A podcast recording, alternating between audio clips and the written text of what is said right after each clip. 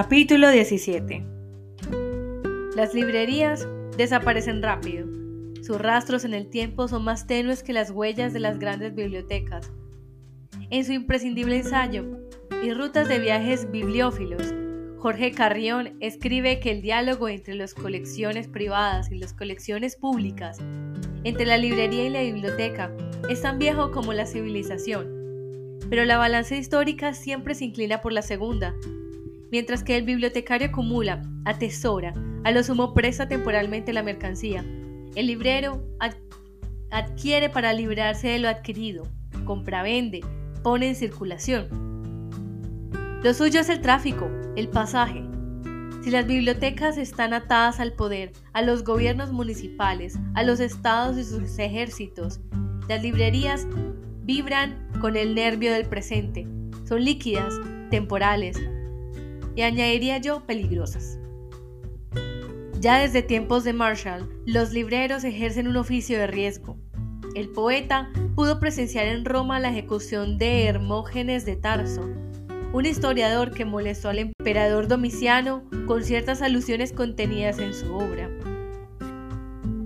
Para mayor escarmiento, sufrieron también pena de muerte los copistas y libreros que pusieron en circulación el volumen maldito, Suetonio explicó la condena de estos últimos con unas palabras que no necesitan traducción. Libraris crucifixis. Domiciano anunció con esos crucificados un triste cómputo de opresiones. Desde entonces, incontables censores han aplicado el mismo método del emperador, castigando responsabilidades indirectas. El éxito del mecanismo represor, escriba, precisamente en extender la amenaza de represalias, multas o cárceles.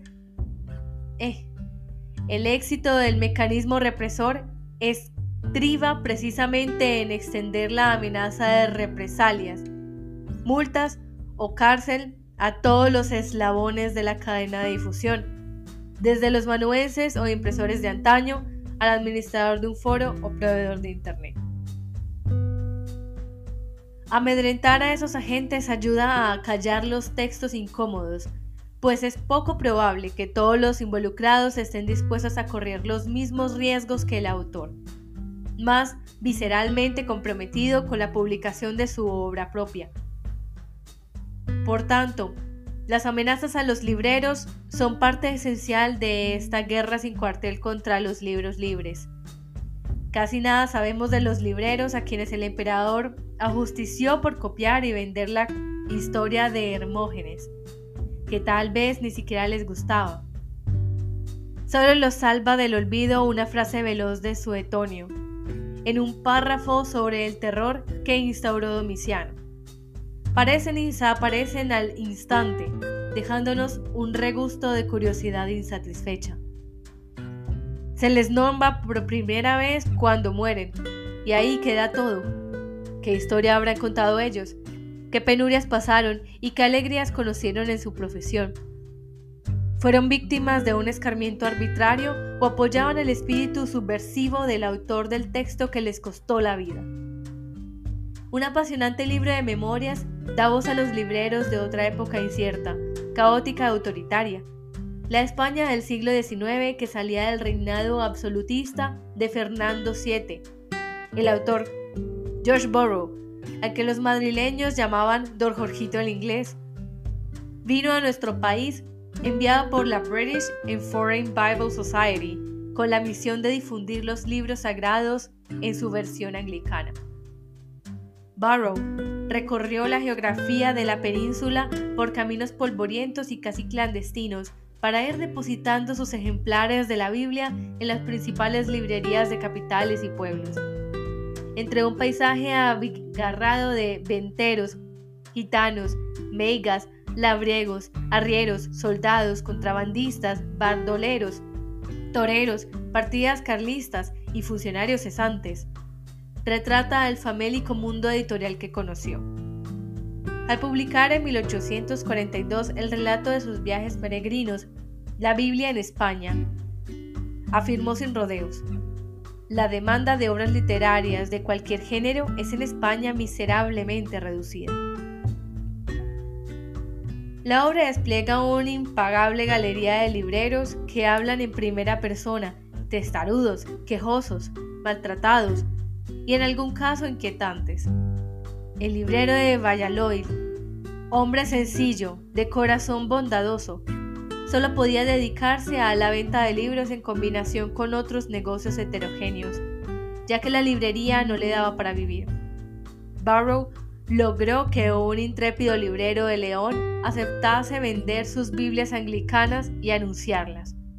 Pero los leoneses, furibundos carlistas con raras excepciones, incoaron un proceso ante el tribunal eclesiástico contra su heterodoxo convecino.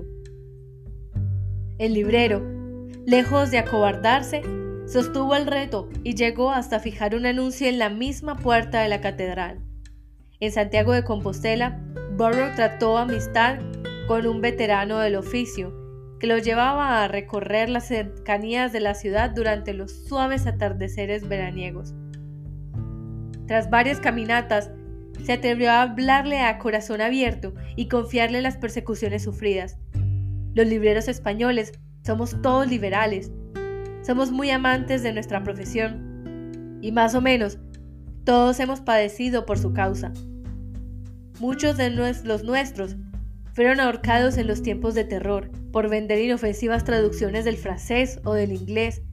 Yo tuve que huir de Santiago y refugiarme en la parte más agreste de Galicia. A no ser por los buenos amigos, no lo contaría ahora. Con todo, me costó mucho dinero arreglar el asunto. Mientras estuvo escondido, se hicieron cargo de la librería los funcionarios de la curia eclesiástica y le decían a mi mujer que era menester quemarme por haber vendido libros malos. El más oscuro de todos, un Sweeney ibérico, fue el librero barbero loco de Vigo, que según le cuentan a Barrow, igual te vendía un libro que intentaba rebanarte el cuello sobre pretexto de afeitarte. No queda claro de qué pendía la actitud amable u homicida del buen hombre. Me pregunto si su menguante clientela se jugaba el pescuezo al opinar sobre literatura. Hay casi 1800 años de distancia entre Domiciano y Fernando VII, pero la historia de sus libreros respiró una atmósfera compartida. En épocas tiránicas, las librerías suelen ser lugares de acceso a lo prohibido y por tanto despertan sospechas. En épocas de fobia al influjo extranjero, son puertos en tierra firme, pasos fronterizos, difíciles de vigilar. Las palabras forasteras, las palabras repudiadas o incómodas encuentran allí su escondrijo. Mi madre todavía guarda el recuerdo intacto de las trastiendas de ciertas librerías durante la dictadura, el ritual de entrada, el miedo y la alegría rebelde e infantil de ser admitida en el escondite y por fin tocar la mercancía peligrosa. Libros exiliados, ensayos revoltosos, novelas rusas, literatura experimental, títulos que los censores habían calificado como obscenos. Comprabas un libro y además la necesidad de ocultarlo siempre. Comprabas sigilo y peligro. Pagabas por ser bautizado como proscrito Recuerdo una mañana en los años 90 del pasado siglo, con mi padre en Madrid. Habíamos entrado en una librería de viejo de las que tanto le gustaban, reinos del caos y del desorden. Allí podía pasar horas. Él lo llamaba curiosear o bien olfatear, pero más bien parecía que estaba cavando en una mina. Un día los brazos hasta las axilas para llegar hasta los libros que yacían en la base de las pilas. Palpaba, tanteaba, provocaba derrumbamientos. Si se colocaba bajo el cono de luz de una lámpara, descubrías que a su alrededor flotaba una aureola de polvo. Era feliz hurgando en los montones, en las cajas, en las estanterías colonizadas por tres filas de lomos. El esfuerzo físico de la búsqueda formaba parte del placer comprador. Aquella mañana de los años 90 en Madrid, mi padre desenterró una curiosa pepita, en apariencia un Quijote. El hidalgo flaco en la cubierta de tela, el primer capítulo, la adarga antigua, la olla con más vaca que carnero, los duelos y quebrantos los sábados. Pero en el lugar del segundo capítulo arrancaba otra obra, El Capital. Mi padre sonrió con una plenitud poco habitual. Se iluminó.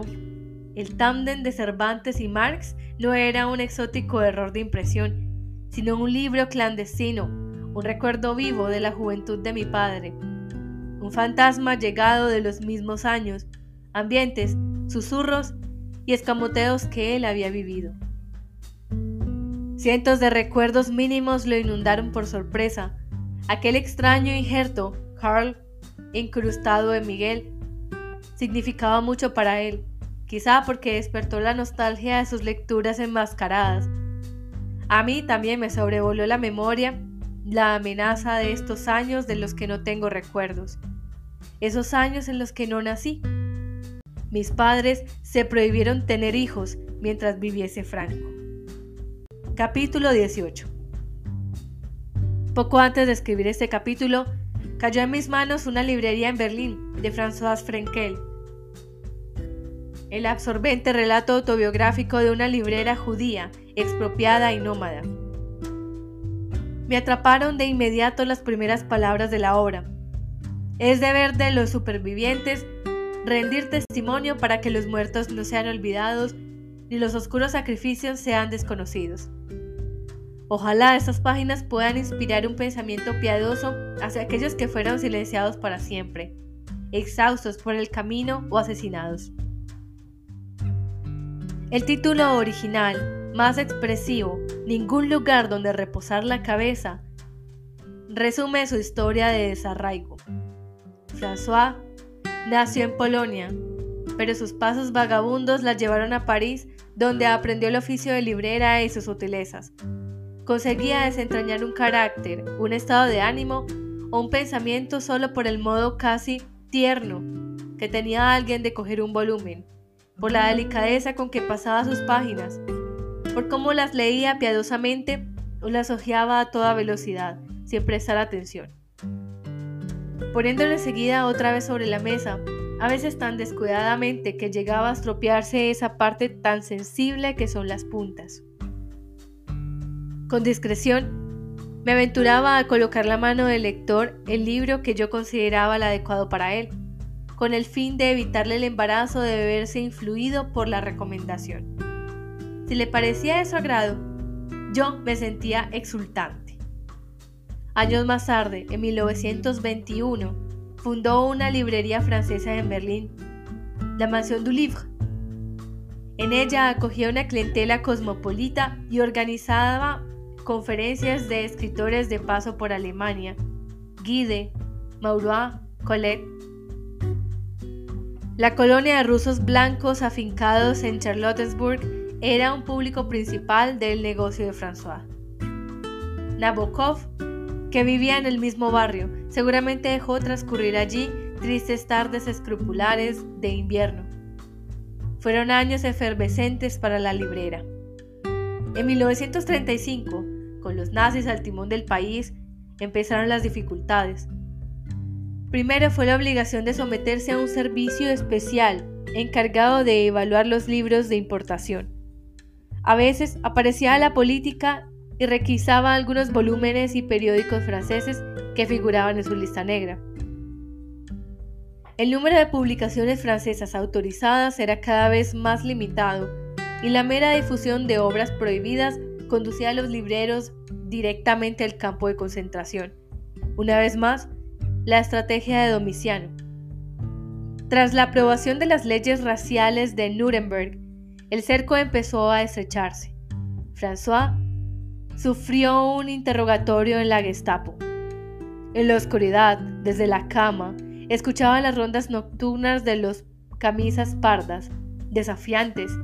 Cantaban himnos que glorificaban la fuerza, la guerra y el odio. Durante la noche de los cristales rotos, Berlín crepitó a la luz de las teas y las sinagogas incendiadas. Al alba, François, sentada en los escalones de su librería, vio acercarse a los individuos armados con largas barras de hierro. Se detenían ante ciertos escaparates y los rompían. Los cristales saltaban en pedazos, entraban al escaparate por el afilado agujero que habían abierto para patear y pisotear el género. Ante la Maison du Livre, consultaron su lista. No está, dijeron y pasaron de largo. La precaria protección de la embajada francesa había evitado por el momento el asalto de la tienda. François pensó que si se hubiera dado el caso aquella noche en su librería, habría defendido cada libro con todas sus fuerzas, no solo por el apego a su oficio, sino también por repugnancia, por una nostalgia infinita de la muerte. Fue durante la primavera de 1939 cuando se rindió ante la evidencia. Ya no había lugar en Berlín para un pequeño oasis de libros franceses. Lo más sensato sería escapar. Pasó su última noche en Alemania velando los estantes repletos, el pequeño perímetro donde sus clientes acudían a olvidar, a consolarse, a respirar libremente. Ya en París se enteró de que las colecciones de libros y discos, así como los muebles, habían sido confiscados por el gobierno alemán por motivos raciales. Lo había perdido todo. Estalló la guerra. El monstruoso perímetro humano que François había visto nacer en Alemania amenazaba con extenderse por Europa. Ella, sin casa, sin apenas equipaje, sin ningún lugar donde descansar, era solo una gota en el oleaje oceánico de fugitivos europeos. Sus memorias relatan sus peripecias y su vida amenazada hasta cruzar clandestinamente la frontera suiza. Es poco probable que Hitler cruzase alguna vez el umbral de la Maison du Livre. Sin embargo, la literatura había sido un refugio también para él. Debido a sus problemas pulmonares en la adolescencia, se convirtió en un lector compulsivo. Según sus amigos de juventud, frecuentaba librerías y bibliotecas de préstamo. Lo evocaban rodeado de pilas de libros, sobre todo tratados de historia y sagas de héroes alemanes. A su muerte, dejó una biblioteca con más de 1500 volúmenes. Mein Kampf lo convirtió en el autor del gran bestseller en alemán de los años 30 del pasado siglo. En esa década, su libro fue el más vendido después de la Biblia. Cobró liquidaciones millonarias por las ventas y, nimbado por el éxito del dinero, consiguió borrar su imagen de fanfarrón de cervecería. Tras su fracaso como golpista, la escritura le devolvió la autoestima. Desde 1925, año de publicación del primer volumen de Mi lucha, rellenó en sus declaraciones de renta la casilla correspondiente a la profesión escritor. El liderazgo de masas, la intimidación el genocidio eran por entonces aficiones no remuneradas. Acabada la guerra, se calcula que habían sido distribuidos 10 millones de ejemplares de la obra, traducida a 16 idiomas, desde que en 2015 el libro entró en el dominio público, se han vendido otros 100.000 ejemplares en Alemania. Los responsables de las sucesivas ediciones reconocen, las cifras nos abruman.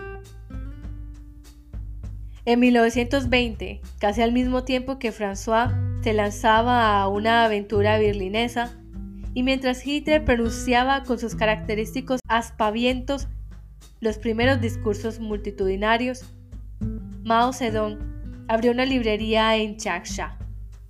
El negocio funcionó tan bien que llegó a tener contrariados seis empleados. Que llegó a tener contratados seis empleados. Esa temprana aventura capitalista resultó tan asombrosamente rentable que durante años financió su incipiente carrera revolucionaria. Tiempos atrás había trabajado en una biblioteca universitaria, donde se recolectaba donde se le recordaba como un lector voraz.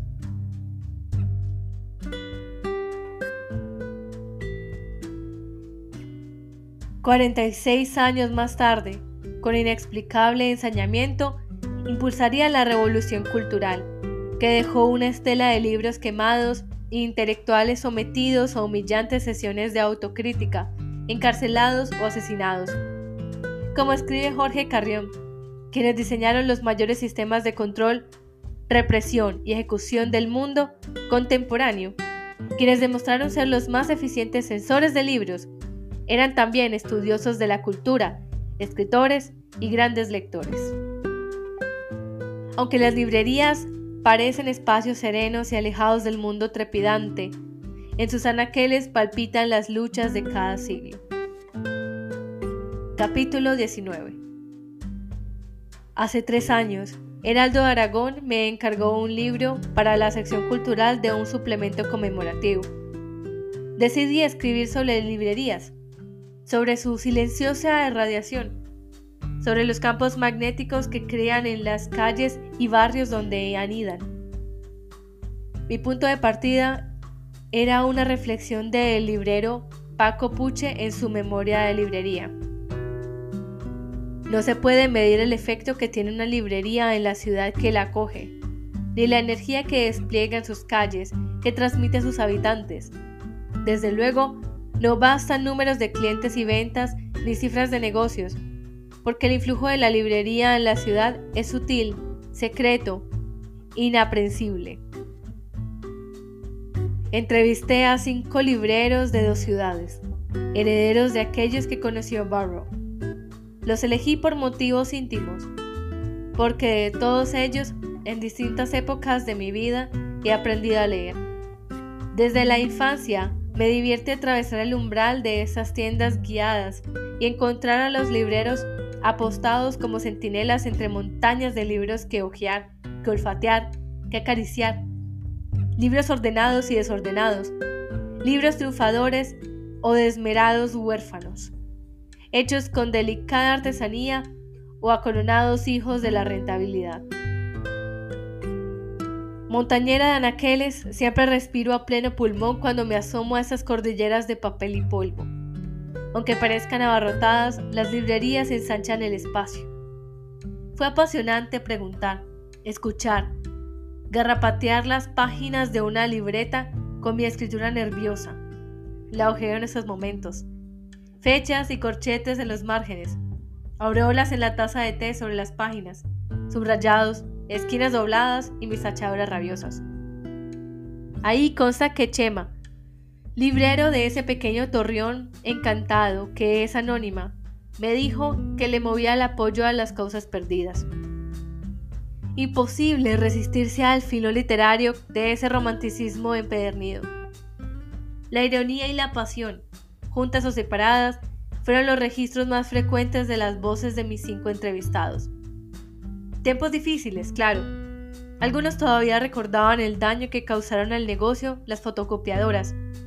Otros se lamentaban de las heridas abiertas por la venta de Internet. Riesgo altísimo, repetían, recordando proyectos personales y hermosos que han fracasado. ¿Qué compilado se presenta a alcanzar hoy un éxito empresarial como el de Mao Zedong? Cuando creó seis puestos de trabajo en su librería y pudo dedicarse a planear sin agobios la demolición del capitalismo. En el bosque misterioso y orgiástico de su librería Antígona, Julia y Pepito dijeron sentirse médicos de cabecera recetando la medicina de las lecturas. De cualquiera de ellos, bromistas y ácratas. Puedes esperar que se perciba un libro recóndito o que te prohíba uno aplaudido. Consejero era la palabra recurrente en boca de Pablo, de la mítica librería París, con su atmósfera de barco politado por curtidos y joviales marinos. La coincidencia me pareció llamativa y me llevó a pensar en las peculiares habilidades que requiere este oficio milenario. Regentar fantasías de libros, comprender los gustos, las opiniones y tendencias de los lectores, entender las razones de su admiración, de su entusiasmo, de su alegría o de su descontento a propósito de tal o cual obra. Es decir, colarse en el feudo de los caprichos y obsesiones individuales y abrir la persiana día tras día para un trabajo de largos horarios, albaranes, acarreo y espaldas adoloridas, a menudo idealizado.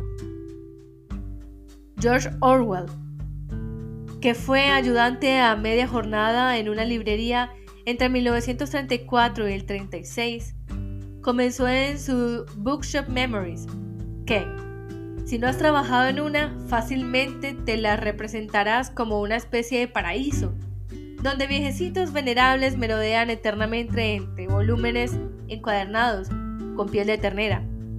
Pero en realidad, los clientes no eran tan excéntricos y adorables como Eric Blair, el verdadero nombre de Orwell, hubiera deseado. Y el escritor rechinaba los dientes en su puesto, viendo cómo títulos que él amaba languidecían sin encontrar hogar. Hay que advertir que sus amigos evocan a Eric como un vendedor embarado y huraño. Parece que le faltó creatividad para construir un personaje carismático que tutelase con gracia a su reino de papel. Tal vez no entendió que el librero es un fingidor, el ilusionista de un teatro mágico. Frente a la amplia cristalera de los portadores de sueños, que dejaba entrar cascadas de luz a un espacio de paz y palabras, Eva y Félix me hablaron del esfuerzo de las librerías por tomar el testigo de las tertulias artísticas y literarias de los antiguos cafés. El deseo de que en ellas ocurran cosas, el azar del encuentro, la posibilidad de reencuentros, exposiciones, planes, efervescencias, ideas que construyen un hábitat cultural. Rituales en los que se integran tanto los tímidos como aquellos que tienen la palabra exuberante. La vocación de nuestros libreros ha abonado el terreno para el nacimiento de editoriales, el auge de ilustradores, la ebullición de escritores. Cuando una guarida como los portadores de sueños cierra las puertas, experimentamos una soledad extrañamente desapacible. Vivo, lo sé, en un territorio de clima áspero y librerías hospitalarias.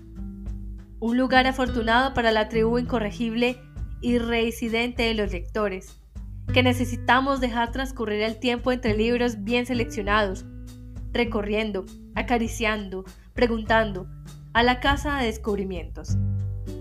¿Quién sabe si es el cierzo que se desata en nuestros inviernos y nos azota, hace crujir los árboles, nos despeina, nos roba la vertical y nos lanza tierra a los ojos, acostumbrándonos a lidiar con lo invisible? El que ha hecho de nosotros en el cobijo de nuestras casas una de las comunidades más lectoras de España. Terminando la copia de materiales, cuando el artículo parecía ya resuelto, descubrí de pronto un rincón inquietante, un recodo olvidado, la sombra de otro artículo aún por escribir. Sucedió por azar, como llega todo lo que después parece inevitable. Charlaba en la librería Cálamo con Paco, sin tomar notas, sin grabadora, relajados los dos, en los pequeños gestos de clausura, leves carraspeos, encaje de la caperuza de bolígrafo. En su jardín colgante de libros y pajaritas de papel enjauladas, Paco recordaba la inauguración de Cálamo 30 años atrás, aquellas ganas de participar en la vida de la ciudad por medio de los libros y el miedo. Gracias a él, averigüé que también nosotros tuvimos nuestras noches de los cristales rotos. Siempre que evoca la transición, mi madre lleva una mano al pecho es el subrayado mímico de las palabras que siempre usa para describir esa etapa de su juventud. Años de infarto.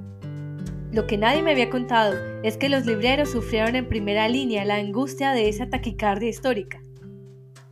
Durante largos meses, el apogeo duró entre 1976 a la primavera del 77. Librerías de Madrid, Barcelona, Zaragoza, Valencia, Pamplona, Tenerife, Córdoba, Tolosa, Getxo, Valladolid, entre otras ciudades, fueron el objetivo de una serie de atentados que recuerdan la atmósfera de los últimos días berlineses de François Ferkel.